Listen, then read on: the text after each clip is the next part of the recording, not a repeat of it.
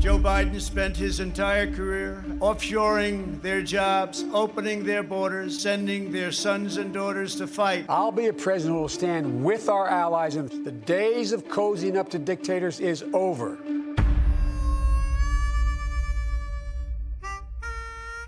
Como vai ser a política externa dos Estados Unidos durante a próxima administração?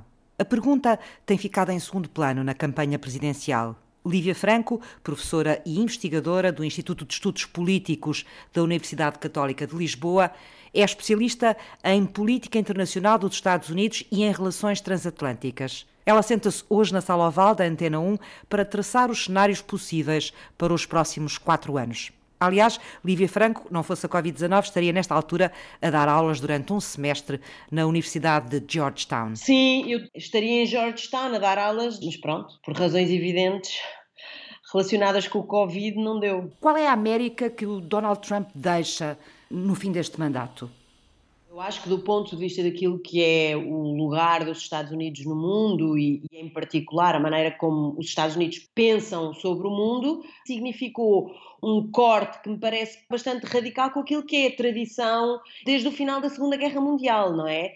Tem raízes históricas numa certa tendência, numa certa postura que nós fomos vendo aparecer ao longo da história dos Estados Unidos, de um certo isolacionismo, de se retirar do mundo. Essa perspectiva sempre existiu historicamente. E o que nós vemos é que, de facto, esta, esta atual administração, e em particular o presidente, foi beber a essas, no fundo, a essa tradição. Portanto, havia já um sentimento a evoluir eh, de uma América demasiado requisitada em termos internacionais, muito virada para essas solicitações e provavelmente de menos para aquilo que eram os problemas dos norte-americanos, e Trump veio corporizar isso de alguma forma. De qualquer maneira, no momento atual e no século XXI, parece quase um contrassenso num mundo cada vez mais globalizado, cada vez mais interdependente, a retirada da América provavelmente pode trazer consequências que não são uh, boas para, para a própria América, não é? O ponto é precisamente esse, não é? O ponto é, é perceber em que medida é que o interesse norte-americano, como é que ele pode ser, digamos, mais bem realizado e mais bem defendido. O Partido Republicano olha sempre com a tentativa de ser um bocadinho mais cauteloso na sua intervenção externa, o Partido Democrata, digamos, é mais aberto a esse papel da liderança global.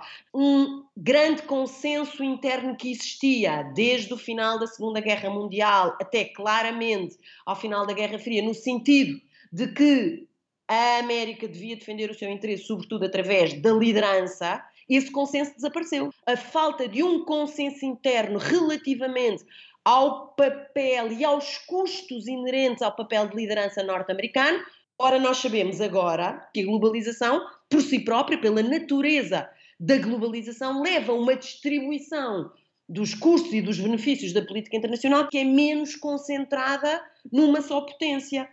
Teve uma consequência nos Estados Unidos, que foi uma grande parte do eleitorado norte-americano deixou de olhar para aquilo que era a ferramenta principal desse consenso, que é o multilateralismo, que é agir em conjunto, como uma coisa realmente boa uma parte uh, dos americanos, e sobretudo aquela parte que deu a vitória ao presidente Trump, acham de facto que, sobretudo, uma, uma política mais de inclinação unilateral e mesmo até isolacionista funciona melhor a favor desta agenda norte-americana, no fundo, mais centrada em si próprio e que questiona muito a, o preço da liderança global. Sim, então este, esta falta de consenso que está a explicar eh, que vai acontecendo em relação àquilo que deve ser o posicionamento dos Estados Unidos uh, no mundo vai refletir-se com certeza também numa maior incerteza na resposta que os eleitores vão dar nestas presidenciais. Claramente, num debate eh, tenso como está, parece que aquilo que é o lugar da América para fora ainda por cima está reservado para um segundo lugar.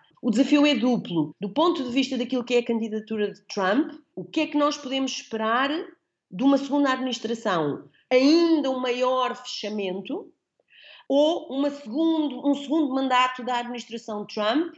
Significa, apesar de tudo, que Trump já se sente mais confortável no poder e, quer dizer, nunca mudando radicalmente, perceba pelo menos que serve sempre mais aos, ao interesse norte-americano trabalhar com os aliados.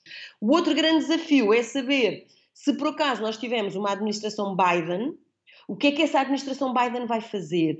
Vai prosseguir uma política externa muito na continuação daquilo que foi a política externa da administração Obama? Há, no entanto, claramente aqui digamos que um núcleo mais progressista do Partido Democrata, com um grande protagonismo e que tem aqui algum poder de influência. Portanto, eu diria que, que é mais favorável para os aliados europeus a continuação de uma política liberal internacionalista mais convencional, desde que ele seja capaz de compreender que o contexto estratégico, no entanto, evoluiu. Aliás, ele até é muito diferente daquilo que era há oito anos atrás, que foi a última administração Obama.